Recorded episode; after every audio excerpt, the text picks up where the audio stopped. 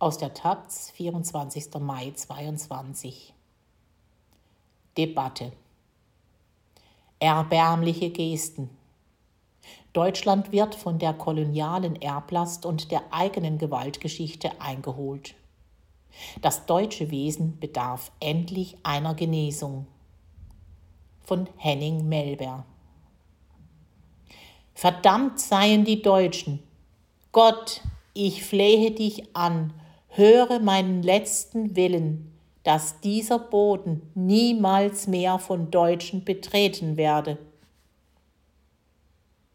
Dies waren am 8. August 1914 einem Augenzeugen zufolge die letzten Worte von Rudolf Mangabell, bevor er gemeinsam mit seinem Vertrauten Adolf Ngosodin gehängt wurde.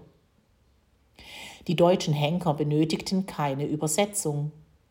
Mangabell hatte als Spross der kamerunischen Königsfamilie Douala Mangabell, deren Oberhaupt er 1908 wurde, zwischen 1891 und 1897 die Lateinschule im schwäbischen Aalen, danach das Gymnasium in Ulm besucht und zahlreiche Freundschaften mit Einheimischen geschlossen.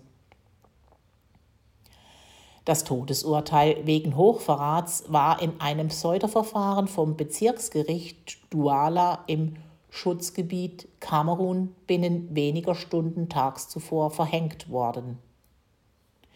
Der im wahrsten Sinn kurze Prozess sprach deutscher Rechtsprechung Hohn. Nicht nur basierte die Anklage auf erfundenen Behauptungen, auch war den prominenten Anwälten der Angeklagten den sozialdemokratischen Reichstagsabgeordneten Hugo Hase und Paul Levy, auch Anwalt Rosa Luxemburgs, die Teilnahme am Verfahren verwehrt. Der Skandal war Teil der kolonialen Willkürherrschaft des Deutschen Kaiserreichs in Kamerun. Diese brach die dem Volk der Douala im Schutzvertrag von 1884 gemachten Zusicherungen und beraubte sie ihrer garantierten Existenzgrundlage. Rudolf Mangabell wurde von den Duala-Gemeinschaften mit der Wahrnehmung deren Interessen beauftragt. Im Unterschied zu den meisten antikolonialen Widerstandsformen jener Zeit vertraute er dem von ihm geschätzten deutschen Rechtssystem. Er verfasste Beschwerdebriefe und Eingaben an staatliche Behörden und den Reichstag und entsandte Adolf Ngosodin als Emissär nach Deutschland. Im Mai 1914 wurden beide verhaftet. Der Beginn des Ersten Weltkriegs am 28. Juli 2014 verhinderte nicht deren mit einem Scheinprozess bemäntelte Exekution. Der Befund eines Justizmords durch Paul Levy war eindeutig. Inzwischen sind die Fakten auch in der deutschen Öffentlichkeit verbreitet und zugänglich. Sie könnten als Allgemeinwissen gelten, so denn jemand darum wissen möchte. Aber selbst solches Wissen bedeutet nicht, sich um begangenes Unrecht zu kümmern. Dabei stellt der Koalitionsvertrag der Ampelregierung fest, wir wollen koloniale Kontinuitäten überwinden.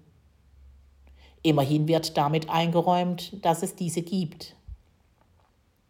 Sie manifestieren sich auch in der Passivität, koloniales Unrecht da rückgängig zu machen, wo es zumindest als ein symbolischer Akt möglich wäre.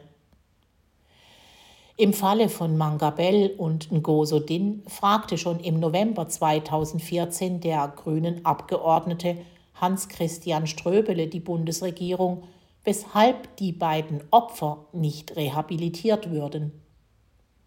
Damals antwortete Michael Roth als Staatsminister im Auswärtigen Amt, eine entsprechende Forderung der Duala würde es bislang nicht geben, als ob es dieser bedarf. Seit Beginn dieses Jahres zirkuliert eine Petition, die diese Rehabilitierung fordert. Zu deren Initiatoren gehört mit Prinzessin Marilyn Douala-Bell eine Urenkelin und mit Jean-Pierre Félix Eum ein Großneffe des Hingerichteten. Letzterer lebt als Lehrer in Deutschland. Prinzessin Marilyn leitet in Kameruns Hauptstadt das Kunstzentrum Duale Art. Sie wurde 2021 mit der Goethe-Medaille für die Aufarbeitung der deutschen Kolonialgeschichte in Kamerun und für den gesellschaftlichen Dialog über die Auswirkungen des Kolonialismus geehrt.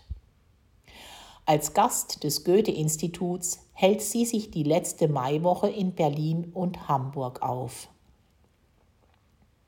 Ihren Besuch nahm die Abgeordnete Sevim Dagdelen, die Linke, die geforderte Rehabilitierung zum Anlass für eine kleine Anfrage. Die Antwort der Bundesregierung ist ernüchternd. Auf die Frage, ob es, wie seinerzeit von Michael Roth zugesagt, ein Gespräch mit dem Außenminister über den Umgang mit einer Bitte um Entschuldigung und Vergebung gegeben habe, heißt es lapidar. Nachweise über ein Gespräch im Sinne der Fragestellung sind den vorliegenden Akten nicht zu entnehmen. Die Bundesregierung bestätigt, dass ihr die Petition und die Rolle von Prinzessin Marilyn bekannt ist. Doch bleibt unter Verweis auf durchaus sensible Identitätsfragen in den Nachfolgegesellschaften eine verbindliche Reaktion dazu aus. Nach über einem Jahrhundert an Amnesie grenzender Verdrängungsleistung wird Deutschland von der kolonialen Erblast eingeholt. Dazu tragen nicht nur zahlreiche postkoloniale Initiativen und afrodeutsche Stimmen bei.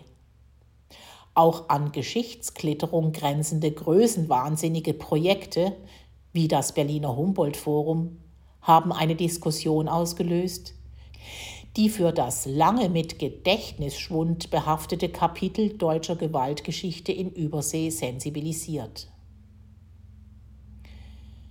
Das 2015 erfolgte Eingeständnis, dass die kaiserlichen Schutztruppen, welch Euphemismus, in Deutsch-Südwestafrika den ersten Völkermord des 20. Jahrhunderts verübten, machte einige Kolonialgräuel einer breiteren Öffentlichkeit bekannt.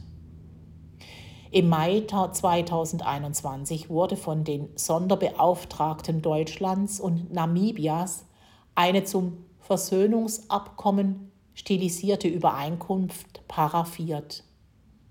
Darin wird gerade mal ein Siebtel der veranschlagten Baukosten von Stuttgart 21 als Entschädigung für die strukturellen Konsequenzen dieser kolonialen Zerstörung lokaler Gemeinschaften angeboten.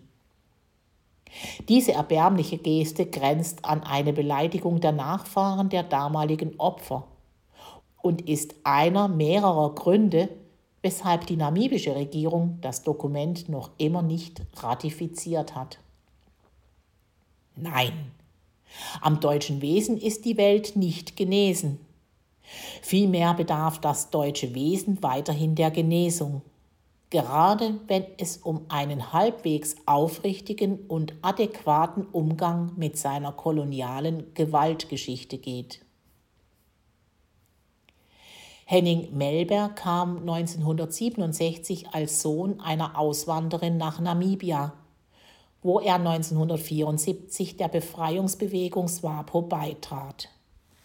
Er leitete nach der Unabhängigkeit die Namibian Economic Policy Research Unit in Windhoek. Er lehrt an den südafrikanischen Universitäten in Pretoria und des Freistaats in Bloemfontein. Zuletzt veröffentlichte er als Mitherausgeber Koloniale Vergangenheit, postkoloniale Zukunft, die deutsch-namibischen Beziehungen neu denken Brandes und Apsel 2022.